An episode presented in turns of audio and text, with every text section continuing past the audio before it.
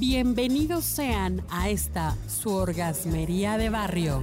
Aquí le encontramos chichis a la culebra.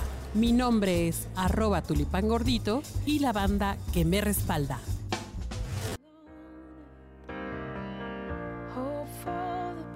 Hola, ¿cómo están? Oigan, pues como siempre, estamos conversando bien acá, bien cachondamente y surgen surgen eh, recomendaciones padrísimas de cosas que leer y de cosas que revisar. Nos acompaña nuestra querida Norma. ¿Cómo estás, Norma? Arroba Norma Espi. Norma y también nos acompaña Cintia. Hola. ¿Cómo estás, Cintia? Recuérdanos tu Instagram. Arroba Suri Sanders. Ay, Dios. S-N-D-R-Z. Dios de mi vida, qué cosa con estos millennials que están difíciles de encontrar. Bueno, estábamos hablando de un hombre, de un ser muy creativo, pero también muy sombrío, pero también muy interesante, que tiene una literatura muy cachonda, muy sexosa, Charles Bukowski. Bukowski, así es. Y decíamos, bueno, este hombre tenía, em, pues no, no, no era, no era nada agraciado. No, para nada. Era pues, más bien bastante feo, eh, además alcohólico, además este así como en una onda muy sombría de su mente. Y misógino y, tal, y sí, sí era un hombre. Sí, pero era un, fíjate, y aparte es uno de los autores mm, que sí se ha censurado, pero además más polémicos que ha existido, ¿no? Sobre todo por el tipo de literatura. Bueno, desde sus títulos, ¿no? Tiene un libro que se llama A mí solo me gusta rascarme los sobacos. ¿No? Sí. Y hay otro de... Son novelas también interesantes. Hay uno, ahorita comentábamos, ¿verdad? Que con Tulipán Gordito, hay uno que es súper, súper descriptivo. Hay otros, otras tantas novelas que ya les daré el nombre, pero aquí es el relato de una mujer que va encogiendo hombres. O sea, los, los, los va encogiendo con ese líquido que usaban los jíbaros, el curare, y los va encogiendo y entonces los iba alimentando y encogiendo y encogiendo. Y llegado el momento donde pues ven, medían unos aproximadamente 23 centímetros, entonces ella, ajá, ella tenía relaciones sexuales con ellos, pero pero no con ellos, pues, sino que los utilizaba a manera de dildo. Con todos ellos. Con todos ellos, los agarraba de las patitas y zúmbale hasta adentro.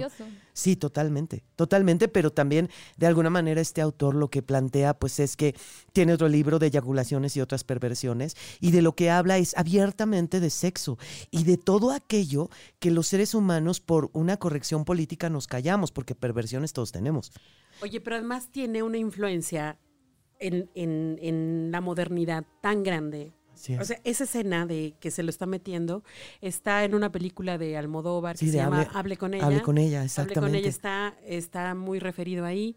Eh, hay una frase que los millennials así te quieren apantallar y te la dicen, ¿no? El de encuentra encuentra algo a, eh, a, quien amar y muérete con ello, una cosa así. Una cosa así. No, la, no la tengo en este momento exacta, como millennial, nunca me la han dicho. pues bueno, la recomendación es... juntas? la recomendación, pues es que yo creo que a todos hay literatura para todo el mundo. Hay, las mujeres tenemos fama de que lo que nos gusta leer, pues es algo más erótico, no tan... No tan ¿Tipo Vargas Llosa. Exactamente, pero también Carlos Fuentes tiene... Carlos Fuentes en, en su libro en la novela llamada El Naranjo, los círculos del tiempo, hay una parte donde hace un relato de cómo los españoles se obsesionaron con el sexo de las mujeres mexicanas, de las mexicas en aquella época, porque no tenían vello. Entonces empieza a narrar todo este encuentro sexual con este indígena y cómo está enloquecido el español. Y entonces ahí mismo dice que él... Eh, le dio sexo oral la mujer a él y que le dio la mamada del siglo y casi se muere, ¿no? Entonces, el sexo es algo súper recurrente en la literatura y depende del, autor la forma en que lo va a abordar, pero pues el sexo es inherente al ser humano, como la literatura también es inherente al ser humano. Ahí la recomendación pues es leer. Hay a quien le gusta mucho Bukowski. Definitivamente. ¿No? Y les encanta y hay a quienes no, dicen, no, pues a mí yo no, prefiero... además su vida un poco sórdida habla mucho de sus propias experiencias.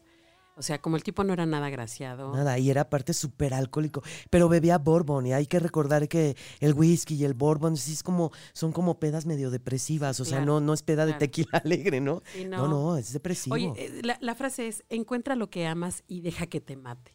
Ah, sí, así ya la ubico. Que, ve, ve, fíjate, o sea, estamos hablando de, de, de frases extraídas de grandes obras de autores muy propositivos, muy, muy interesantes, y las descontextualizamos por completo. No hagan eso.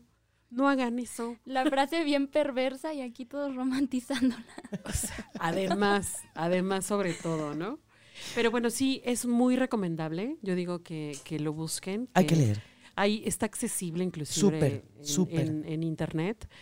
Leamos. Sí, porque además también no hay que olvidar que también la voz, las palabras, pues también son, son importantísimas. Es una zona erógena en nuestro cerebro y hay que alimentarlo también. Vamos.